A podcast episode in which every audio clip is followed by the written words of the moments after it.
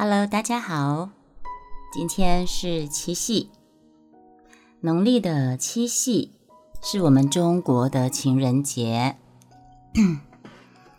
早上去办一点事情的时候，那边有个客人，他就问我们说：“哎，你今天七夕怎么过呀？”我就说：“每天都在过情人节，今天没有什么特别的了。”然后他就拍手大笑。说，嗯，你这是我听过你今天怎么过情人节回答的最好的一个答案。我每天都在过情人节啊，所以今天没有什么特别的。我先来念一篇自己的一篇七夕情人节快乐的散文。其实说实在的，虽然说节日都是商人炒作出来的名堂。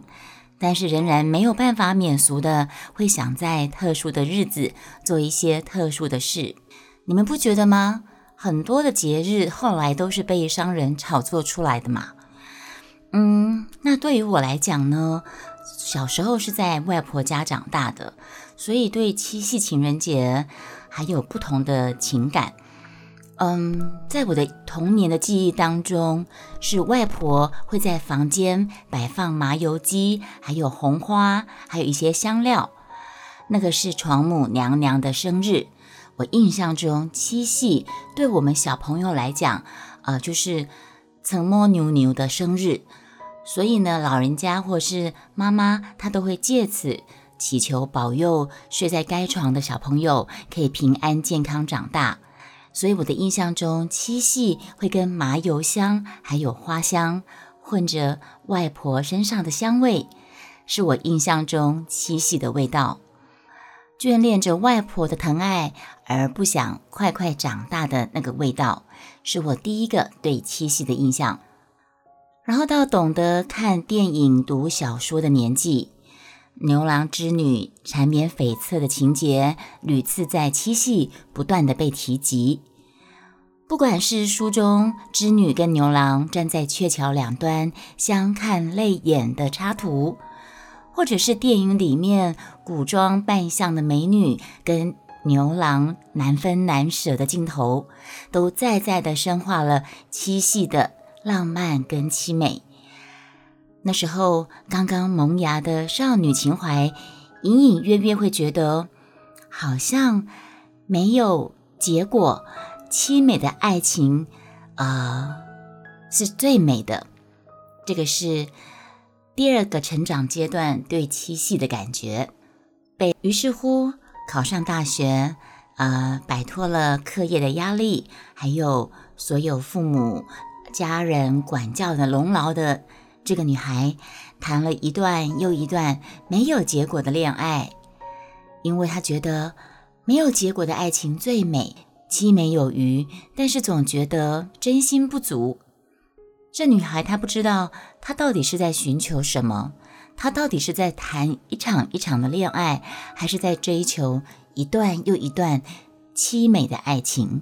在谈的过程当中就已经先设定好是没有结果的。所以呢，就在某个七夕的夜晚，他决定结束这一切漂浮不实的浪漫追求，成为班上第一对结婚的班队。从此以后，牛郎跟织女过着幸福美满的日子。可是神话毕竟是神话，公主与王子结婚后，不一定全都是幸福快乐的日子。平凡就是幸福的道理，人人都懂。可是真正实行久了，终究甚感无趣。柴米油盐酱醋茶，生活的点点滴滴，走入婚姻的两个人，爱情的保存期限好像会加速的到了一个尚未期限的结尾。嗯，亲情取代了爱情，沉寂已久的心就在一次路上的偶遇而蠢蠢欲动。也是在七夕那天，另外那个人透过电话问：“我们算是情人吗？”长长的沉默之后，从此他带他走进一个意外的旅程，接近天堂的悬崖，而那天通话后，他依然准时回家，一如往常般的洗手做羹汤，照顾一岁多的小孩。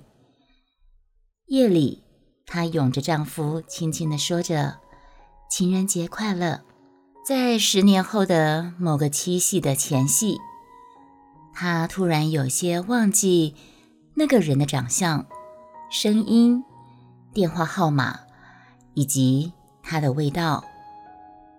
终于了解，人实在是经不起时间跟空间的距离考验的。牛郎织女相隔遥远，却可以至死不渝、痴心等待的故事，只不过是一则神话般的笑话罢了。一年一度的七夕又到了，你准备和谁过呢？你有没有关于情人节的故事呢？说来一起听听吧。嗯，这是之前发表在部落格的情人节，七夕情人节快乐。每年的七夕都在等待一个简讯，等了好多好多年了。嗯，已经很久很久没有出现的一通简讯，应该此生也不会再出现了。好。今天是七夕情人节，不晓得大家过得怎么样？不管有没有情人，都要让自己过得快乐。一开始不是有说了吗？今天到一个店里面去，然后那个老板娘就问我说：“哎，今天七夕情人节怎准备怎么过呀？”我就说：“每天都在过情人节，有什么好特别的呢？”他就拍手叫好，说：“哎呀，你这是我听过我问他情人节怎么过回答的最好的一个回答。”嗯，真的是这样子啊。节日说实在的，都马是情商人炒作出来的。今天是中国的情人节，那在西方的二月十四、三月十四，呃，什么情人节、白色情人节，你们不觉得那更是商人炒作出来的东西吗？要让你买巧克力、买花送送女朋友、送送你的伴。我还记得那时候还在银行上班的时候，有个同事跟他相交往很多年的女朋友。我记得在七夕还是二月十四，我忘了，他就买了九十九朵玫瑰，好大一束玫瑰。他先拿在拿到公司来，那天他平常也不修边幅的他，呃，西装笔挺的，跟我们说他已经订了某一个餐厅的烛光晚餐，今天他要跟他交往很多年的女朋友求婚。然后呢，晚上我们就看他捧的那把九十九朵玫瑰花，开心的赴约。哦，过一阵子，我们也喝了他的喜酒，有情人终成眷属了，牛郎织女终于在人间相会了，对不对？不用再分隔两地啊。好，呃，我们就喝了喜酒，大家闹得很开心。然后呢，婚姻维持了半年，就离婚收场，有没有非常的跳痛？哎，所以呢，嗯，有没有情人不重要。情人怎么对你也不重要，重要的是今天是不是情人节也不重要，重要的是自己怎么过自己的每一天，自己怎么让自己快乐的过每一天才是最重要的。所以呢，在今天七夕情人节这天，中国的七夕情人节，呃，我要祝大家每个人，不管你是有情人或是没情人，都可以做个爱自己的快乐的人。这是最重要的，嗯，因为刚才念了这篇很多年前写的七夕情人节快乐文章，我就突然想到，现在台湾的孩子啊，应该很多人不知道七夕的由来。然后，因为我有提到小时候对七夕的记忆就是呃要拜床母娘娘，所以呢，我刚才也特地上网去爬文一下。七夕跟床母娘娘什么关系？想要去验证一下，我到底有没有记错？我是不是有记错？七夕是不是跟拜床母娘娘有关？所以我在网络上有看到，一般父母亲啊，家里有小孩的，也会祭拜床母娘跟七娘妈、七牛妈，台语叫做呃七牛妈，祈求神明保佑孩子平安健康。哎，所以我的记忆中是没有错的。嗯。虽然床母跟七娘妈同样都是孩子的守护神，可是床母跟七娘妈其实是不同的神明啊。这个东西我们先跳过。呃，网络上还讲到说，传统的民间信仰里面，相信那个婴儿的床上是有床母的，是有床母。这表示什么呢？表示我们孩子白天是由祝生娘娘守护。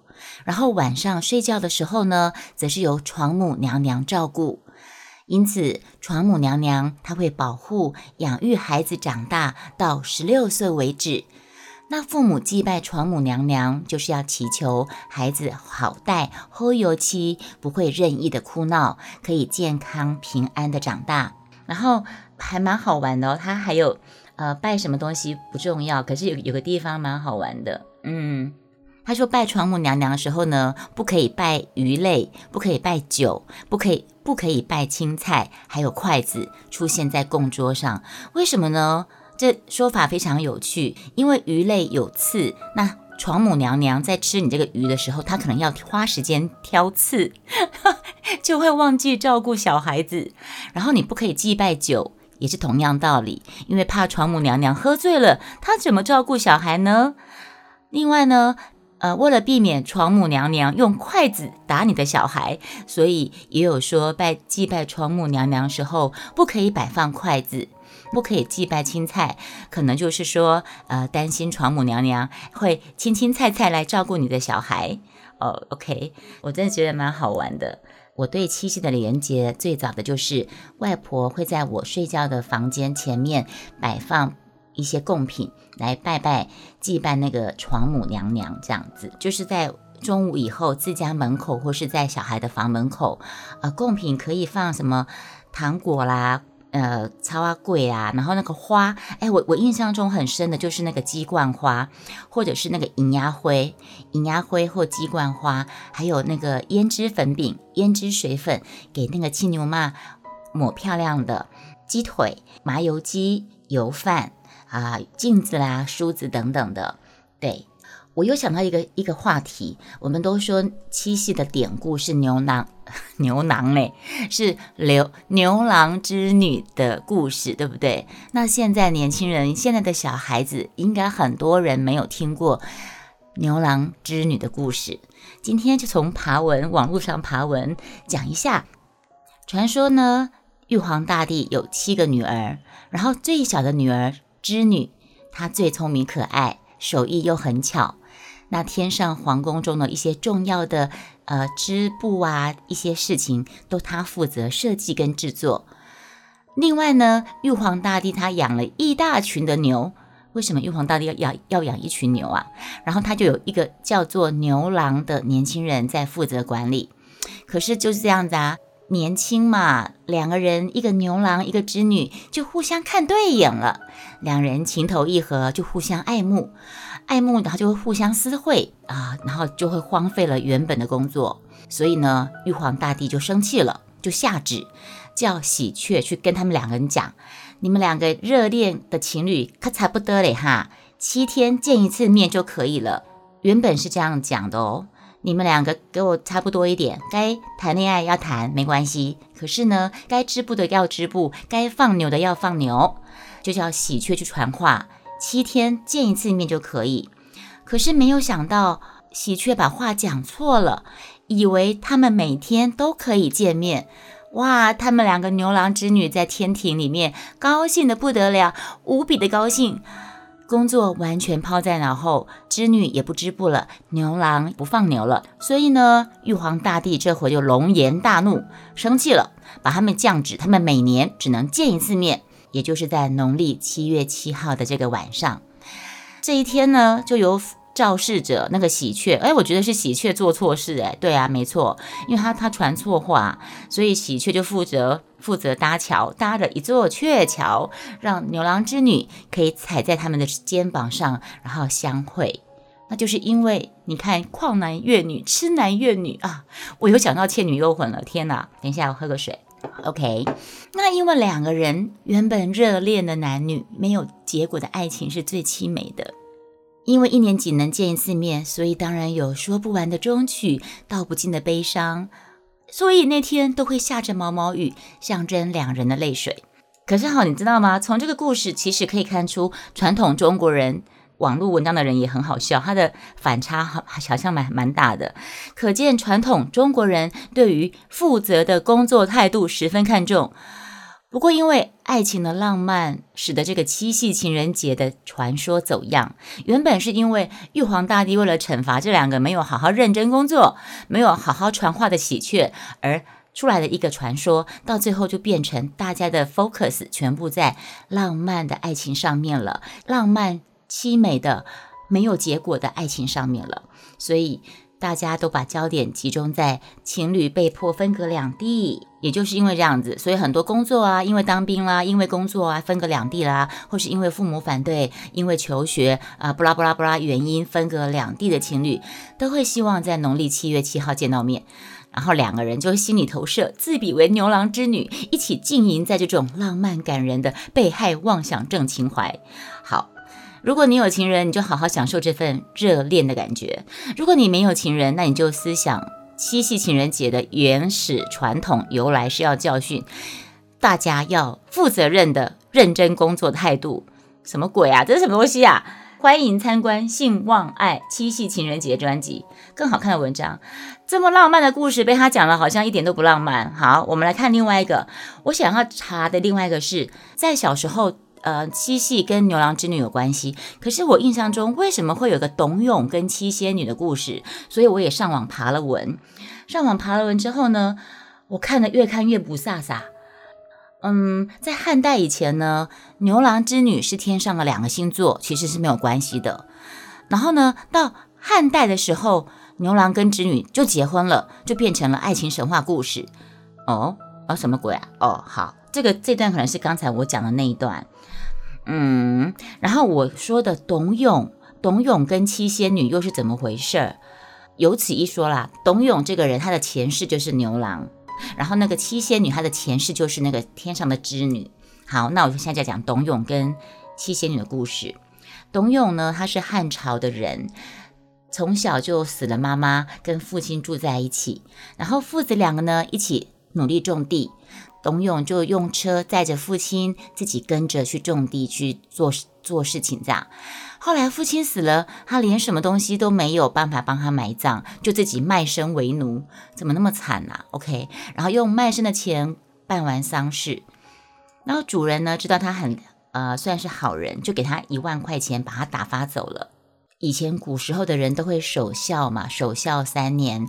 董永他就守孝三年之后，回到主人家，再去做他的奴仆人。在路上碰到一个女人，对他说：“我愿意做你的妻子。”这是什么鬼？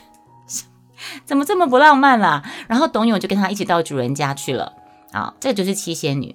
然后主人对董永说：“我把钱给你。”嗯嗯，是什么东西啊？嗯，啊嗯。其实我看不太懂他在写什么，反正呢，反正就我也不知道我在讲什么。哦，好，可以念一个另外一个故事，比较清楚。又有人说了，现在是默默姐姐说故事时间。相传在很早很早以前，在南阳西牛家庄里，有一个聪明忠厚的小伙子。因为父母早亡，跟着哥哥嫂嫂过日子。那个嫂嫂马氏为人狠毒，常常虐待这个小伙子，逼他做很多的事情。好，我们再听一次这么好听的牧笛，由正正提提供的讯息，刘德华唱的牧笛非常符合今天七夕这个应景的歌。然后听着默默姐姐说七夕的故事。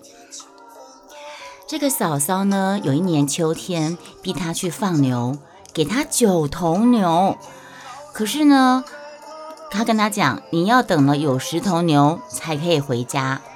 这个牛郎很无奈，就被赶着牛出了村了。啊，这是什么？好，然后又有人说，有一天天上的织女跟仙女。就是说，天上天庭有七个，玉皇大帝有七个女儿啦，然后最小的叫织女。那织女跟其他姐姐一起下凡来玩，在河里洗澡。结果呢，牛郎在老牛的帮助下认识了织女，那两人就互生情意啦，你情情投意合。后来呢，在姐姐们的帮忙之下，织女就偷偷的下凡来到人间，做了牛郎的妻子。那织女还把从天上带来的天蚕分给大家，并教大家养蚕、抽丝。可以织出又光又亮的绸缎。那牛郎织女结婚之后，男耕女织，情深意重。他们生了一男一女两个孩子，一家人生活得很幸福。对呀，我告诉你，生佑，我刚才已经跟你说了，我看那个网络上的版本哈，我已经看得头昏眼花，所以刚才前前一 part 我有点胡言乱语，因为我念到后来，我不晓得在念什么。好，我还我还没讲完哦，这个版本还没讲完，但是我觉得这个版本写的蛮清楚的。他们就牛郎跟织女就结婚了，然后生了一男一女两个孩子，一家人活得很幸福。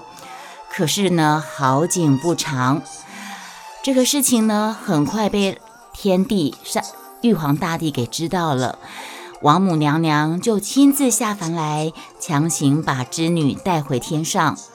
所以恩爱夫妻就被拆散啦。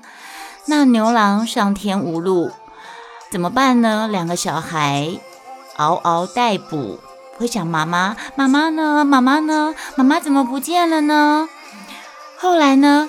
还是那个老牛告诉牛郎，呃，那个老牛好像快要死了啦，就说在他死了之后呢，可以用他的牛的皮做成鞋，就可以穿着，可以到天上去。那牛郎呢，就按照那个老牛的话做了。那个牛真的死掉了，然后他就把他的含着眼泪，把那个牛皮做成鞋。牛郎穿上牛皮做的鞋，拉着自己的儿女，就一起腾云驾雾上天上去寻找织女。眼看着就要追到喽，谁知道王母娘娘把头上的金簪一挥。一道波涛汹涌的天河就出现在他们之间了，牛郎织女就被隔在天河的两边，只能够遥遥相望，哭泣流泪。他们的忠贞爱情感动了喜鹊，千万只喜鹊飞来，搭乘鹊桥，让牛郎织女走上鹊桥相会。那王母娘娘对此也没有办法。就只好允许两个人可以在每年的七月七号在鹊桥相会。哎呀呀，真是太完美的！讲完了，音乐刚好放完，好，先耍。我先喝个水。正正，你听的是我这个版本，对不对？A four，我的小秘书，我的最棒的小秘书。我们来念一个唐代杜牧的《秋夕》。银烛秋光冷画屏，轻罗小扇扑流萤。天阶夜色凉如水，坐看牵牛织女星。嗯，我怎么记得是卧看牵牛？没关系。今天七夕对不对？其实七夕对我来讲，好，我的感觉就在我的文章里面。我先看一下外面有没有人，安全起见。确实没有人，确实没有人。啊，七夕情人节快乐！这篇是写在布洛格的文章，很多年前写的。虽然说节日都是商人炒作出来的名堂，可是仍然没有免没有办法免俗的想在特殊日子做一些特殊的事情。七夕情人节，在我童年记忆来讲，是在外婆在房间里摆放了麻油鸡跟一些银鸭灰、鸡冠花，还有一些香胭脂香粉。因为那天是床母娘娘的生日，我当时是写生日啦。那我刚才上上网看了一下，就是呃，父母要拜床母娘娘，保佑孩子在十六岁之前都可以平安健康长大，借此祈求保佑睡在床上的宝贝赶快平安长大。那所以，我第一个七夕的联想就是麻油鸡的香，跟那个花香，还有外婆身上的香味。是我第一个印象中七夕的味道，嗯，是我眷恋的外婆的疼爱，不想快快长大的味道。然后等到会看小说、读读故事、看电影的时候，就是我们所知道的牛郎织女缠绵悱恻的爱情情节，屡屡的不断的在七夕不不同的频道、不同的电影或者是电视剧。总而言之，言而总之，就是凄美的爱情，就是我第二个对七夕的联想，再再深化了七夕它的浪漫跟凄美。那刚刚萌芽的少女情怀，隐约的感觉，没有结果的爱是最美的。所以呢，考上大学初，考上大学，呃，到了大学殿堂，没有了课业压力，没有了所有的家人一一堆人的管教，然后就谈了这个女孩子，就谈了一段又一段没有结果的恋爱，享受那种没有结果的爱情最美的那种感觉。可是，一次又一次，总觉得凄美有余，但总觉得真心不足。也是在某个七夕的夜晚，他决定结束这一切漂浮不实的浪漫追求，成为班上第一对结婚的班队，从此不用再跟牛郎分隔两地，幸福美满。嗯，但是神话毕竟是神话，公主跟王子结婚之后。不一定都是幸福快乐的日子。平凡就是幸福这个道理，人人都懂。但是真正实行起来，实行久了，十年、二十年，甚至以后的三十年，想起来是一件很可怕的事情。我再看一下外面有没有人。平凡就是幸福，道理人人都懂。可是呢，柴米油盐酱醋茶，柴米油盐酱醋茶，生活当中爱情的保存期限一旦过了之后，爱情赏味期限过了，特别是爱情变成升华成亲情，嗯，十年二十年，永远身边都是那个人。然后呢，嗯啊，沉寂已久的心就在一次路上的偶遇而蠢蠢欲动。也是七夕那天，他透过电话问这女孩：“我们算是情人吗？”一阵长长的沉默，从此，他带这个女孩走进一个意外的旅程，一个靠近天堂的悬崖吧。那天通话之后呢，这女孩依然准时回家。一如往常般的洗手做羹汤，照顾一岁多的小孩。夜里拥着丈夫，轻轻的说着：“情人节快乐。”很多很多很多很多年后的七夕前夕，他已经忘记他的长相，几乎忘了，也忘了他的电话号码，忘了他的味道。他终于了解。人实在是经不起时间和空间的距离的考验的。牛郎跟织女相隔遥远，却能够至死不渝、痴心等待的故事，只不过是一则神话般的笑话罢了。一年一度的七夕，今天就是七夕了。你准备和谁过呢？你有关于情人节的故事？要跟我分享吗？说来听听吧。